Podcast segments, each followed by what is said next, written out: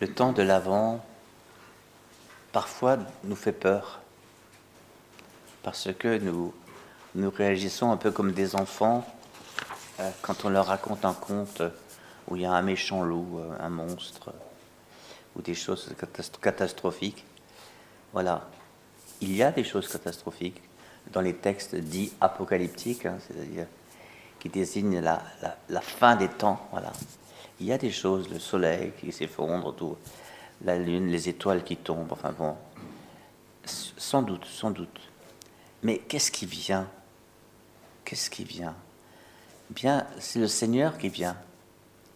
Il arrivera dans les derniers jours que la montagne du Seigneur, la maison du Seigneur, se tiendra plus haut que les monts. À Jérusalem, le mont Sion, où se trouve le temple, c'est pas le mont le plus élevé, même, des collines de Jérusalem. Mais là, c'est carrément les, les monts de, tout l'univers. Il nous est annoncé une nouvelle incroyable.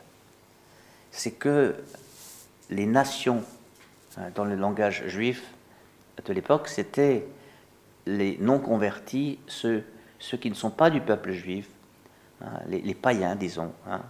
On a dit plus tard les païens. Les nations païennes, elles afflueront, toutes les nations, elles afflueront. Viendront des peuples nombreux et diront Montons à la montagne de Jérusalem, à la maison du Dieu de Jacob. La, la nouvelle, qui est une bonne nouvelle, c'est que Dieu, le Dieu révélé dans la Bible, va être celui qui va rassembler toutes ces personnes. C'est lui qui les rassemblera. Et, ça, c'est une, consolation pas possible de croire que ça va exister un jour, parce que c'est une promesse, et, et Dieu tient toujours ses promesses. Alors que nous voyons les nations se diviser, se diviser, se diviser, hein, se faire la guerre et programmer une nouvelle guerre et encore, et encore une autre guerre. Hein.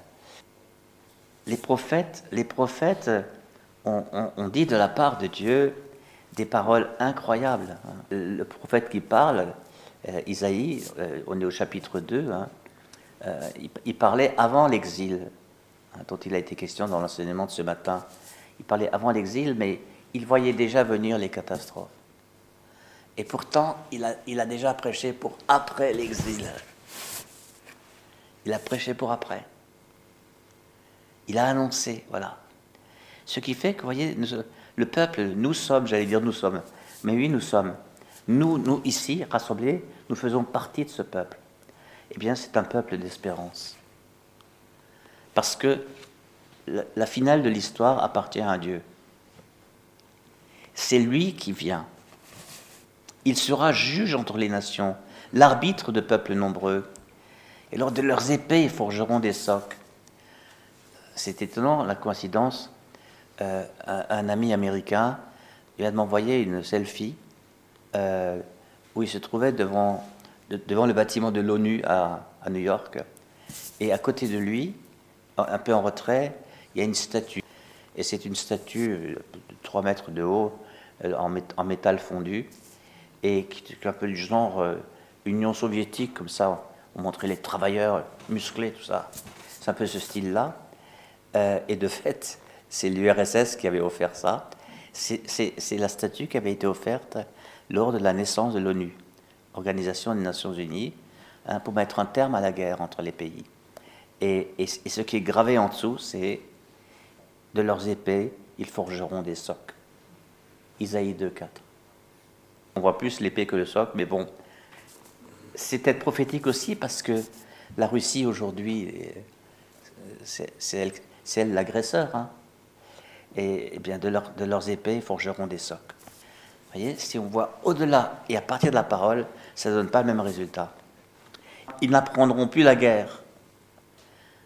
Jamais plus nation contre nation ne lèvera l'épée. Vous vous rendez compte ce qui est dit là? Et alors, ils, se disent les uns aux autres, les nations se disent les unes aux autres, venez à la maison de Jacob, marchons à la lumière du Seigneur. Il y a une lumière qui permet de voir les choses autrement. Et ça vous rappelle sans doute cette parole de Jésus qu'on raccorde souvent au petit événement qui vient de se passer autour de lui, alors qu'en fait Jésus parle à des Juifs qui connaissent les Écritures. Et il a dit, je suis la lumière du monde. marchons vers la lumière. Je suis la lumière du monde. Donc Noël, ces quatre semaines euh, vont être quatre semaines de, préparation, de préparation euh, matérielle sûrement aussi, mais de préparation du cœur. Il s'agit d'héberger l'enfant qui vient. Surtout que dans notre, dans notre Bible, dans nos, récits de Noël, on nous dit que euh, avec Marie et Joseph, ils n'ont pas trouvé une hôtellerie pour, héberger cette, cet accouchement. Tout était complet, ou bien on ne les voulait pas, que sais-je. En tout cas, il n'y avait, y avait pas de place pour eux. Et donc ils ont, ils ont trouvé une modeste étable euh, dans laquelle Marie a mis au monde Jésus. Nous, peut-être, nous pourrions entendre cela comme la nécessité d'aménager un espace pour accueillir euh, cet enfant qui vient au nom de Dieu apporter la lumière qui nous fait peut-être défaut et qui nous permettra de, de voir, de voir avec les yeux de Dieu. La lumière de l'intelligence pour comprendre avec l'intelligence de Dieu. La lumière de, notre sensibilité pour, pour sentir, ressentir avec la sensibilité de Dieu. Vous savez, ce Dieu du buisson ardent qui dit, j'ai vu, j'ai vu la misère de mon peuple et je descends. Encore une annonce prophétique de, de l'incarnation qui sauve. Donc nous allons vers, vers, ce, jour du Seigneur, ce jour béni qui s'appelle, dans notre jargon à nous, l'incarnation. Le Verbe s'est fait chair, l'incarnation. Dieu s'est fait homme. L'inimaginable est devenu réalité. Voilà.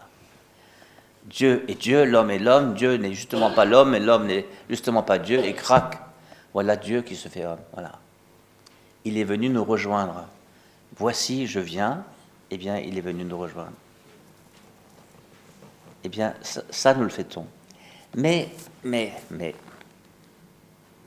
nous pouvons aussi considérer que ces quatre semaines, nous pourrons les voir euh, dans le long terme, et où il ne s'agit plus de quatre semaines. voilà. Parce que Saint Paul nous fait quelque chose comme ça. Il dit à ses frères, euh, chrétien de Rome, le salut est plus près de nous maintenant qu'à l'époque où nous sommes devenus croyants. Donc il n'est plus dans un délai de quelques semaines pour fêter Noël. Il est, il est en train de dire, euh, nous attendons non pas le retour de Jésus parce qu'il n'est jamais parti. Hein. Voici que je suis avec vous chaque jour jusqu'à la fin des temps, mais sa venue en gloire. Hein. Voilà, sa venue en gloire. Eh bien, il dit, nous approchons de cette venue en gloire. Donc sortez de votre sommeil. Donc nous pouvons peut-être utiliser ces quatre semaines comme un, terrain d'entraînement pour acquérir un, style de vie d'avant, d'avant, d'avènement, pour l'avènement de Jésus, pour sa venue. Ça m'a toujours frappé combien, dès le chapitre 1 du livre de l'Apocalypse, même je me demande si ce n'est pas le verset 1 ou un des tout premiers versets, euh, celui qui est, on commence par le présent, celui qui était, ça veut dire hier, il était de la même manière qu'il est aujourd'hui, et celui qui vient. Il n'y a pas un futur, il y a un autre verbe au présent euh, qui est que Dieu est le venant. Il est le venant, celui qui vient, qui est, qui était et qui vient. Voilà le nom de Dieu. Voilà le nom de Dieu en Jésus-Christ. Jésus-Christ s'appelle celui qui est, qui était et qui vient. Il vient. Et, nous avons besoin de sa venue. Bah, quand, j'entendais ce matin euh, Kim Jong-un, le dictateur euh, fantoche de, la Corée du Nord, un, des pays les plus pauvres du monde, dire notre objectif, c'est de devenir la nation nucléaire la plus puissante du monde. Mais où est-ce qu'on va avec ça? Ces gens meurent de faim dans son pays. Là. Et, lui construit l'arsenal nucléaire le plus puissant du monde. Et alors, mon cri, c'est Viens, Seigneur, Maranatha. Maranatha, c'est formidable parce que, selon comment vous le découpez, c'est Viens, Seigneur, et c'est Le Seigneur vient. c'est les mêmes sonorités. C'est Maranatha. Voilà, Maranatha, viens Seigneur. Voyez? Et donc, un, style de vie d'avant, c'est avoir en soi le Maranatha permanent. Le Maranatha permanent. Viens Seigneur. Et donc, ça veut dire que notre regard, notre regard, le regard du chrétien, il ne doit jamais, il ne devrait jamais être totalement obscurci par, les ténèbres du monde, du plus proche au plus lointain. Parce que des ténèbres, on en a en nous, autour de nous, à tous les échelons. Il y a des ténèbres. Mais dans le monde d'aujourd'hui, combien de ténèbres bon? Eh bien, il y a, un autre, il y a un au-delà de ça. Voilà.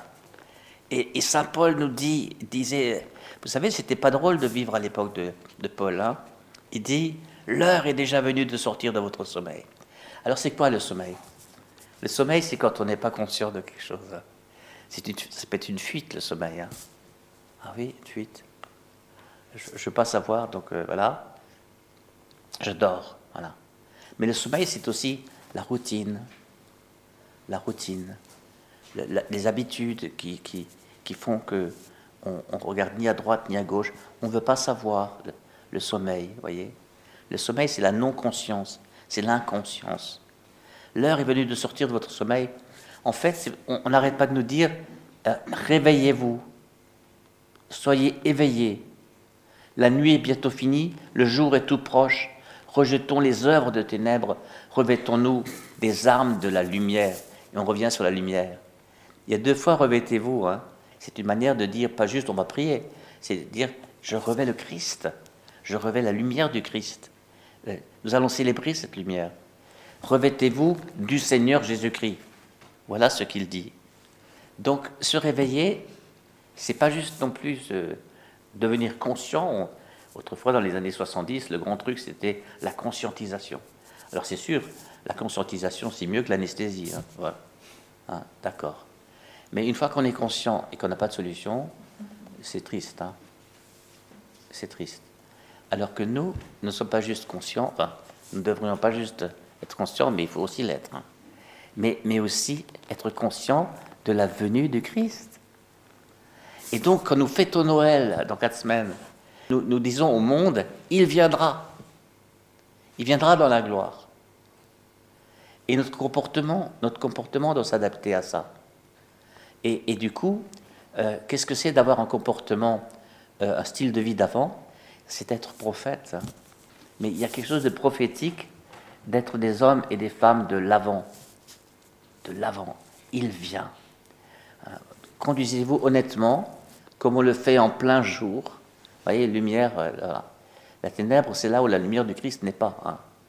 Sans orgie, ni beuverie, sans luxure, ni débauche, sans rivalité, ni jalousie Paul a toujours un petit côté concret hein, où il dit attention, les ténèbres sont vite là. Hein. voilà. Donc abstenez-vous de ça, mais pas juste, voyez, premier niveau, pas juste pour ne pas être, pas être un jaloux, pas faire de mal. C'est pour être des, enfants de lumière. Parce que vous avez un rôle prophétique à jouer dans ce monde.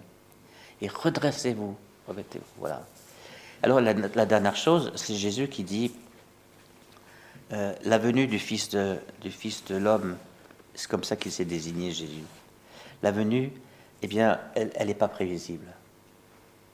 Elle n'est pas prévisible. Et il dit même en Matthieu, il dit même que lui-même ne le sait pas. Il n'y a que le Père qui sait. Qu'est-ce que ça veut dire? Ça veut dire, ne vous préoccupez pas de la date. Jésus nous a dit, ça n'a pas d'importance. Ce qui a de l'importance, c'est d'être des éveillés, c'est ça qui a de l'importance. Et, tenez-vous prêts. Comment est-ce qu'on se tient prêt eh En vivant dès aujourd'hui, vêtu de Jésus, vêtu de sa lumière. Voyez? Que, notre quotidien consiste à mettre Jésus dans notre vie et dans la vie de ceux et celles que nous fréquentons. Et comme ça, Jésus, quand il viendra, il raconte d'autres paraboles, ça sera comme le maître quand il rentre dans un long voyage, il trouve son serviteur en train de faire son travail. Alors il dit, bon serviteur, viens, entre dans la joie de ton maître. Et il viendra comme ça à l'improviste. C'est à l'heure où vous n'y penserez pas que le Fils de l'homme viendra. Voyez donc, L'important, c'est pas de savoir quand. L'important, c'est de savoir qu'il viendra. Et que notre comportement l'annonce. Nous soyons des annonciateurs, personnellement et communautairement, je dirais encore plus, encore plus puisque c'est plus, visible, hein, des annonciateurs de la venue du Christ en gloire. Voilà, frères et sœurs, c'est magnifique. Hein, donc l'avant, c'est la joie. C'est la joie, c'est l'espérance. Voilà. L'avant, c'est le, le pas encore, ça. C'est la couleur qui n'est pas encore la, la couleur de la pleine lumière. Eh bien, nous sommes dans ce pas encore. Alors, augmentons peu à peu la, la, sonalité de, ce, de cet instant. Et préparons-nous ensemble.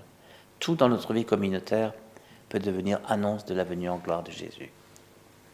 Amen.